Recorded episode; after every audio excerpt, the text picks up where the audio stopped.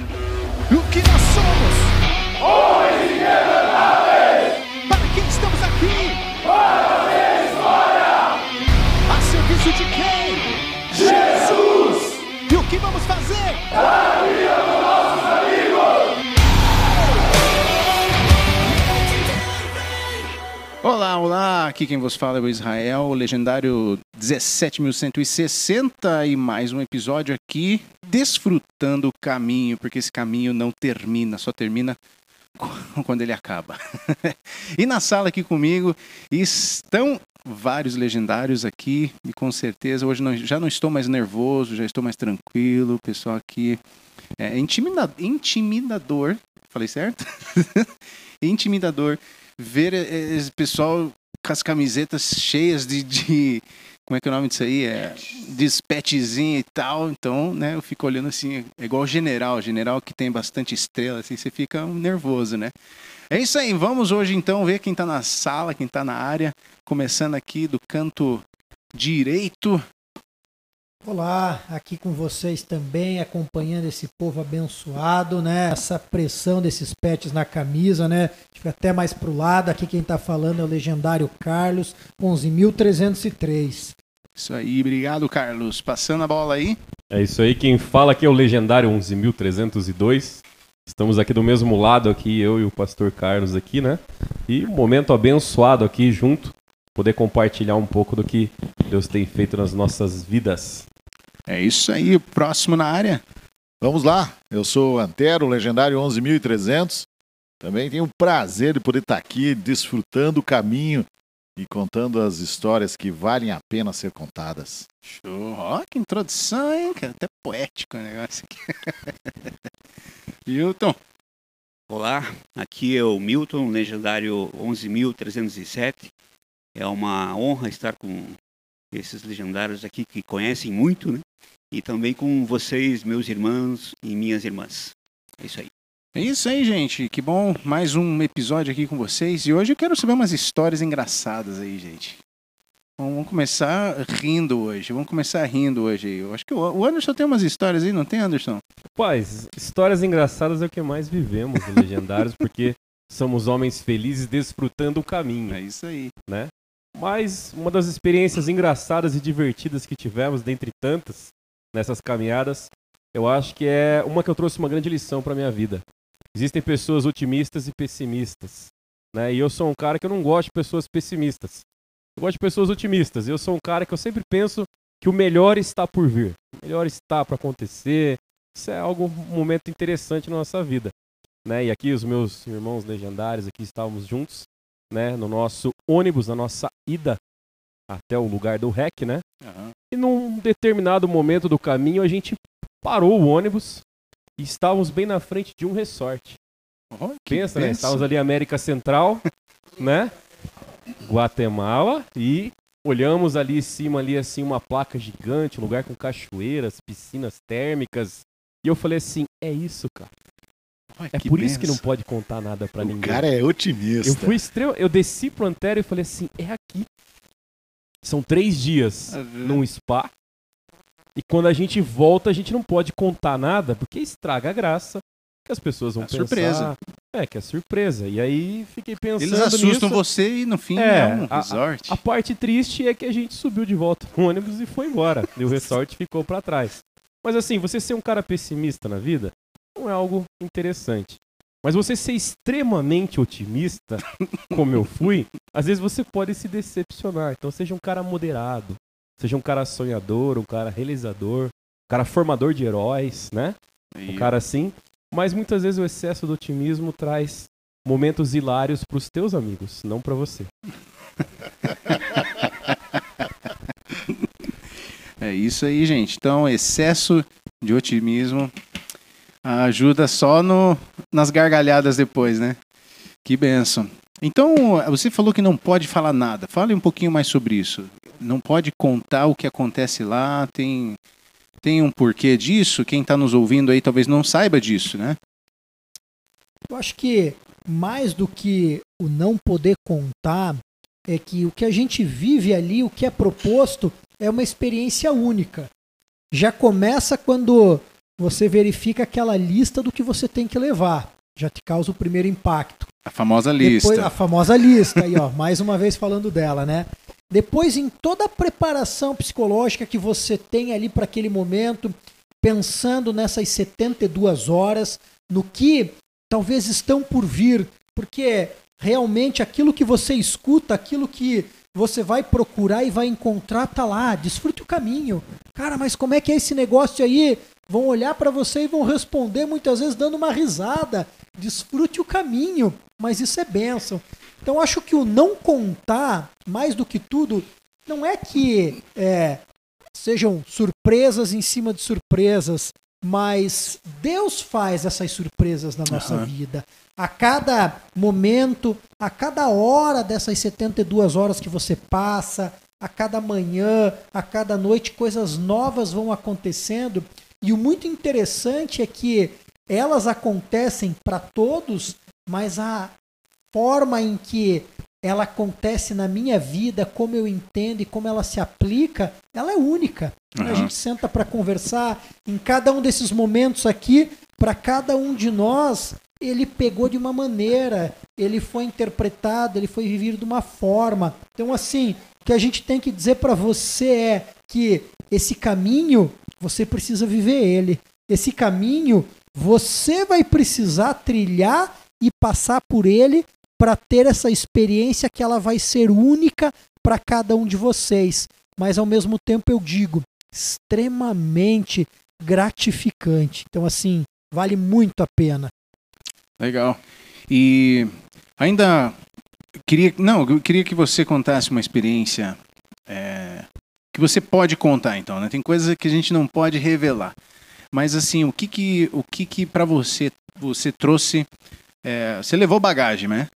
Mas você Com trouxe certeza. outras coisas na bagagem que eu acho que vale a pena você contar pra gente. O que que mudou é, depois? Que você comentou no episódio passado que a sua esposa comentou, nossa, como mudou o meu marido, né? Outro marido e tal. O que, o que, que mudou? O que, que para você você pode compartilhar que Deus te visitou? O legendário número um esteve lá com você, né? O que, que ele te falou? O que, que ele mudou na sua vida que você trouxe na tua bagagem? Olha, é, é, eu acho que mais do que eu trouxe, eu poderia começar dizendo o que eu deixei, né? Porque para trazer, primeiro eu tive que deixar muita coisa lá. Eu Aham. tive que abrir mão de, de muita coisa. Não abrir mão no sentido do meu conforto, do que eu quero, não nesse sentido, mas de olhar para muitas coisas da minha vida, para aquilo que realmente tem importância, para aquilo que realmente a gente dá valor. Talvez para mim ali começou é, é, de uma maneira muito interessante, porque nós é, fizemos o nosso REC. REC, você se lembra o que é? Se você não lembra, vê o episódio passado que, que a gente fala um pouquinho ali.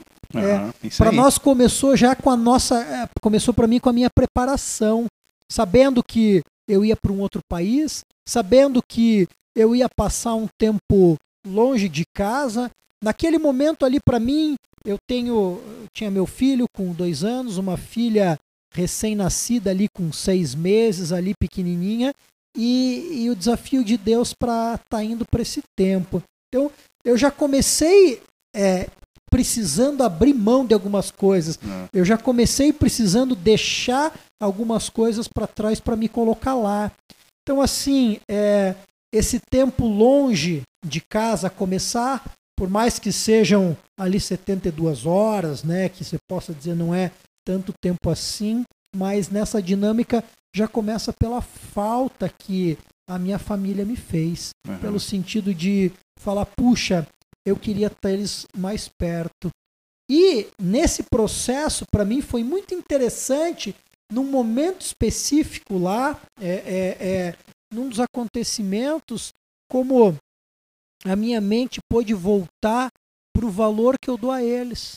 Talvez quando você olha todos os dias ali do teu lado, talvez quando você tem aquilo sempre na mão, é quase que naquela percepção. Você só dá valor quando você perde. Minha mãe sempre falava isso. E, e, e às vezes a gente não percebe porque Você está em casa, você vai aqui, você vai ali. É, é. é mais fácil estar, tá, de repente, brigado de cara feia porque você está aqui, porque está fácil. Mas, de repente, vem uma ministração, vem uma palavra de Deus no teu coração que você para para olhar e pensar: o que, que eu estou fazendo na minha casa? Como eu estou conduzindo as minhas coisas? Que exemplo que eu estou sendo para os meus filhos? Talvez aquilo que a gente fala é, é, quando vem com o propósito de resgatar o caráter e a essência do homem, como ele foi criado por Deus para ser, com as responsabilidades que Deus deu para ele à frente da família, dos filhos. Então, assim, num determinado momento, Deus ministrou ali no meu coração de uma maneira tremenda, falando: Cara, como que está a tua família? O que, que você está fazendo com a tua família? E é muito interessante você olhar para isso, pelo menos para mim, pensando como um pastor, Normalmente, é, é, é, a ideia da família perfeita ou é. do, do mundo sem problemas, né? Mas a gente vem dizer que os problemas também estão na nossa casa. Sim. A gente tem dificuldades igual a qualquer outro homem, é, é qualquer outra pessoa que está num relacionamento você encontra. Mas aí a diferença vem como eu estou lidando com esses problemas, que resposta que eu estou dando e o que eu quero deixar como esse legado, como esse exemplo, como esse valor dentro da minha casa. Então isso mudou a minha percepção, mudou a minha percepção, escutar a história daqueles homens ali, porque no meu grupo, assim como eu tinha um talvez um jovem ali de 16 anos, eu tinha um senhor de 60 e poucos anos, então é ver essa transformação, ver esse cuidado, ver esse momento na vida de cada um, voltar para casa e dizer: olha, eu preciso mais e mais cuidar de vocês. Olha, eu preciso mais e mais me dedicar para vocês. E confesso que, desde a minha volta, essa tem sido uma luta constante na minha vida, em poder entender uhum. ainda mais as necessidades da minha esposa e dos meus filhos e procurar fazer isso com excelência. Olha que bacana. É, isso é uma coisa que, que eu acho que pega para todo mundo na família, né? o, deixar a família naquele momento, por mais que seja não tão longe ou que seja longe, enfim, é um, é um momento assim de você, puxa vida, eu tô, eu tô indo e, e uma expectativa que a família fica, né? Ah, meu pai, nossa, meu pai tá indo, vai voltar, sei lá, um super-herói, um, sei lá, o que que passava na mente dele. Mas na nossa, de deixar a família, é, já era algo, né? Eu, eu me senti assim, eu estava indo para uma guerra, não sei, no meu coração, meu sentimento, acho que desse de deixar a família era isso, sim. Eu, eu preciso aproveitar é, é, esses, essas 72 horas. Por quê? Porque eu preciso voltar diferente. Alguma coisa vai acontecer lá. Tem que acontecer. eu acho que minha mulher não vai querer de volta, né? Se eu voltar o mesmo, peraí, né? Alguma coisa não, não deu certo. Mas essa, esse medo, essa essa expectativa, né? É, isso é interessante. E quando você fala de, de família de, de pastor, né? É, eu, eu sou filho de pastor, né? Então já vem de, né, de herança, assim, né? De você vir de uma família perfeita, não poder fazer coisas erradas e assim por diante, porque você é filho do pastor, você tem que ser o perfeitinho, tá? o pastorzinho, né? E, e agora, é quando você fala isso, que a, a família ela tem problema, né? É, sendo filho de pastor, sendo é, de, de, de, família crente ou não, é, os problemas a, a, entram dentro da casa. Não, não, não tem placa de, de igreja, não tem é, crente ou não, os problemas entram. Né? Então isso é interessante a gente frisar, porque às vezes a gente tem um, também uma falsa. Ah, não, eu não preciso disso aí, né? Eu não preciso. Igual a gente ouve, tem vários homens, né, que a gente intima, o cara fala assim: ah, não, minha mulher não né? Minha mulher disse que eu não precisa ser transformada. eu já ouvi isso, né? E, e, e parece que não, é, é uma falsa é, aquilo, é o que o Anderson falou aqui, né? Aquela falsa o, o, otimismo demais, né? Não, eu tô bem, tá tudo tranquilo, eu não tenho problemas na minha família, não preciso de, de, desse, desse negócio, né? Talvez eu vou dizer para você, né? Se você está escutando a gente, de repente está pensando puxa, eu não preciso ser transformado, eu tô, tô tudo em ordem aí, tá tudo tá bem, tudo tranquilo. Eu vou dizer para você, Então experimente o gostinho da saudade quando você volta. É. Experimente o gostinho de passar um tempo longe e aquele sentimento bater no peito e mais ainda você vê o quanto aqueles teus queridos fazem falta e o quanto você quer estar perto deles e passar a lembrar disso e dar valor para isso todos os dias da tua vida. Bacana, é isso aí, ó. Falou bonito. Tô, tô até com vontade de ir de novo. e, né, e é que a gente tá. A gente acabou de cancelar um ou dois, né? Se duvidar, né? A gente tá todo mundo com saudades aqui de subir a montanha. E para encerrar, a gente quer ouvir mais um testemunho aí. É, vamos ouvir hoje dois e no próximo episódio a gente já pega mais dois aí. Pastor, pastor Antero, olha só, já, já promovi. Nada, nada de pastor. É, Antero, conta para nós aí como é que foi a tua experiência, né? O Carlos deixou é, a sua experiência aí no ar. Como é que foi para você? Foi o que que pegou para você? O que que Deus lá, o legendário número um, te intimou? O que que ele falou com você? Que você trouxe na sua bagagem de volta e, e transformou a sua vida? É, isso foi uma um pouquinho aí do que a gente falou no, no episódio anterior aí dos legendários, de como nós acabamos indo para lá, o que nós fomos fazer, nós fomos olhar e toda aquela história, né? Mas no primeiro dia eu confesso para você que eu tava brabo, bem brabo. E não tava gostando nem um pouco do negócio.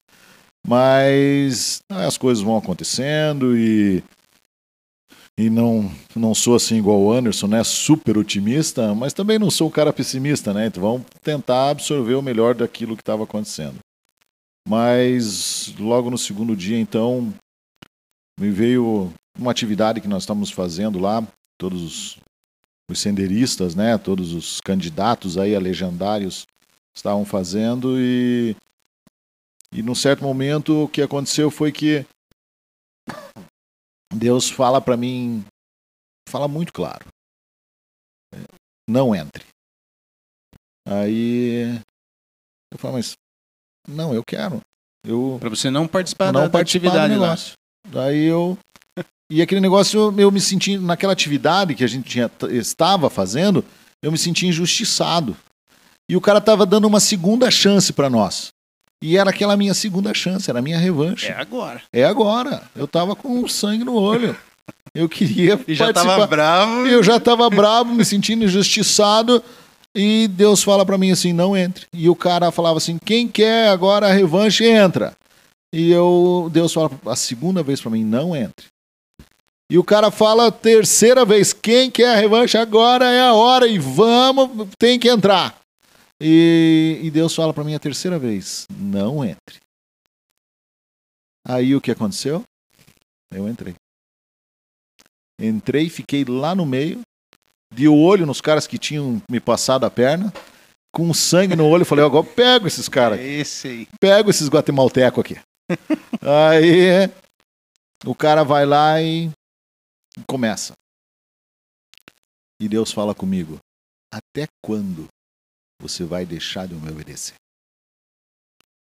Então, de todo, várias passagens, Deus fala comigo na montanha. Muitas vezes eu tive a experiência de estar sozinho aí com o legendário número um, que nem nós falamos, mesmo estávamos cercado de pessoas, Deus fala diretamente ao meu coração, mas isso foi extremamente especial. A gente percebe que toda vez que você fala nesse assunto, você se emociona, Sem dúvida. né? Porque E- é, é um negócio que me lembra e traz aquela coisa do homem, né? De querer fazer as coisas por conta própria, Uhum. de não colocar isso nas mãos de Deus. E, e eu me lembro isso todo dia. Até quando eu não vou obedecer o que Deus está falando para mim? E a ordem foi muito clara. Ele falou três vezes: não entre. E o mané aqui foi lá e entrou, né? Mas tomei uma paulada e fiquei torto. Né? Escutou o galo cantando? Não escutei o galo cantando, mas Deus me falou claramente até quando. Era só o que faltava. Era só o que faltava o galo cantar, né? Daí acho que eu me entregava, né? Mas, eu me entreguei. Lá não teve jeito. Que Essa benção, foi uma experiência assim transformadora. Que benção. É, o, O- Você falou em senderista. É, só explica um pouquinho essa palavra, porque a gente vai com expectativas de, de legendário, né? Mas lá você não é chamado de legendário. O que, que é senderista? O que, que Ó, significa? Só o, pra... o termo, né? Assim, é que nós somos. Isso nasceu na Guatemala. Então, língua, né? No espanhol. O senderista é o caminhante, é o cara que anda, né? O cara que vai estar caminhando.